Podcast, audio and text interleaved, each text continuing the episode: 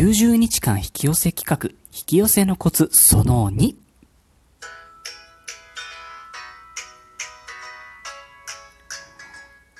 私、占い師のティモがお送りしております、スーセイジャンクション第17回の収録でございます。いつもお世話になっております。今日も相変わらず引き寄せ企画のお話です。えー、まだの方はですね、ハッシュタグの引き寄せジャンクション、こちらをポチッとしていただきますと、今までのが全部出てきますので、よかったらそちらからお聞きになってみてくださいね。今日は、引き寄せのコツその2をお送りしたいと思います。え、コツその1は、シャープ012でご質問にお答えする形でお伝えしております。えっ、ー、と、引き寄せの法則、別名、類は友を呼ぶの法則なんですけれども、えっ、ー、と、最初のね、イントロダクション導入編、シャープ006、ここでですね、ないものはないんですよねっていう話をしてるんですよね。で、要は、いかにここをあるに変えるか、その、いわゆる願望に対してですよね。今ないから願望として持っちゃったのに、そのないっていうのを出発点にしちゃうと、永遠に、永遠にとは言わないですけど、ないが続いていくはずじゃないですか、理屈で考えると。なので、いかにこのないをあるに変えるかです。で、そのあるに変える方法っていうのをシャープ012第12回でコツとしてお伝えしております。よかったら聞いてみてくださいね。えっ、と、ここでお伝えしたのが、あ考える量だと。一つ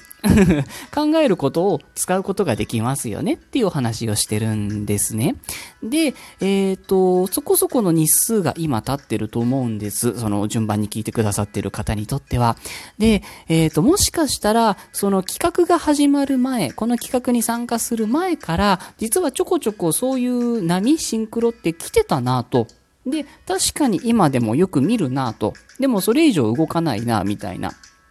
で、その企画に参加しようって思って新しく始めた目標のはずなのに、前と同じ引き寄せがなんか起きてる気がするな、これってどうなんだろうとかっていう方ももしかしたらいらっしゃるかもしれないなと思って、このお話しさせていただいてます。えー、っと、まずですね、もし企画の前からのシンクロがまた起きてるよっっていう方は継続していただきたいです。きっと何かに繋がってるはずなので、やめちゃうのはもったいないですね。なので、なんか、あ、またかと思わずに、お、来てる来てると思っていただきたいっていうことが一つ。大丈夫ですか？で、もう一つ今日の本題ですね。コツその2なんですけど、もしかしたら、ちょっとここまで聞いてみてやってみたけど、なんかいまいちピンとこないなとか、なんか起きてる気がしないなとかっていう方ももしかしたらいらっしゃるかもしれないんですよね。そうした時に、どこから始めようかっていうことなんですよね。えっ、ー、と、この企画は基本的に1からのスタートのつもりなんですけど、もしかしたら0からの方もいらっしゃるかもしれないっていうことですよね。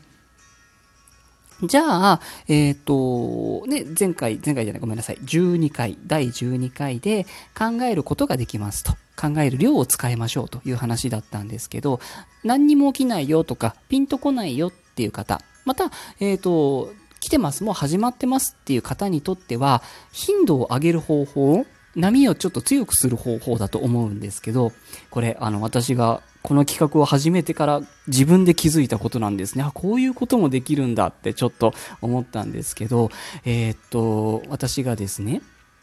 あの、ラジオ撮らなきゃって。いや、誰に頼まれたわけでもない、勝手にやってるだけなんですけど、あの、ラジオ撮らなきゃって引き寄せのことをずっと考えてたんですよ。あの大丈夫です。その願い事に関してのことだったりとか、その目標に対してだったりとかじゃなくて、引き寄せの法則のそのもののことについてです。枠組みと言いますか、引き寄せのことを考えていたんですよね、ずっと。これがあの前回お伝えしたコツに知らず知らずに当てはまっちゃってたっていう話なんですけど、そうすると、引き寄せに関する話だったりとか、その、ね、あの、今までラジオ聞いてくださった方、なんとなく伝わると思うんですけど、たまたま私のことを書いてくださった方をお見かけしたりとか、で、そのいただいた質問と、その、ブログ書いてくださってた方別人だと思うんですけど、同じこと言ってたりとか、こういうことが起きてきたりするわけですよ。引き寄せの引き寄せがあるっていうことなんですよね。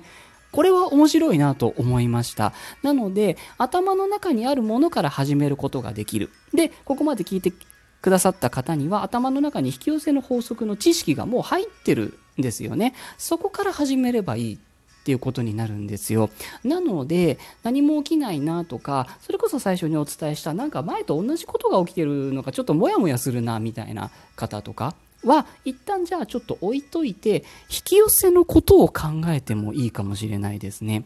具体的には引き寄せの法則って何だっけってこう思い出してみたりとかうんあとは何でしょうね。例えばまあ私のようになりきって人に引き寄せを教えてるつもりで考えてみたりとか教えるって結構学ぶことなんですよね。すごい不思議なんですけど人に分かりやすく伝えるっていうのは実は自分のためだったり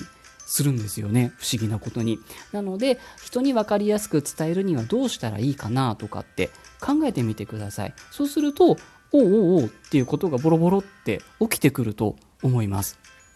私がそうでした。いや、ちょっと待って、まだ企画始めてないのに、ちょっと来ないで来ないでみたいな感じになったんですよね。なので、えっ、ー、と、もしよかったら、引き寄せのことそのものを考えるっていうのも、すごくいい、なんて言うんですかね、波の理屈で言っても、こう、箸休めになると言いますか、こう、わーっと来て引いた時に、何も起きない時に、引き寄せのことを考えてみたりとかするのもすごくいいんじゃないかなと思うので、いつでも使えるテクニックだと思いました。なので、ぜひよかったら参考にまた続けてみてくださいね。今日はコツその2ということで、引き寄せのことそのものを考えてみましょうというお話でした。いつもお聞きに来てくださり、またいいねなどをしてくださり、本当にありがとうございます。とても嬉しいです。また更新していきますので、よかったら遊びに来てください。それでは今日はこの辺で失礼いたします。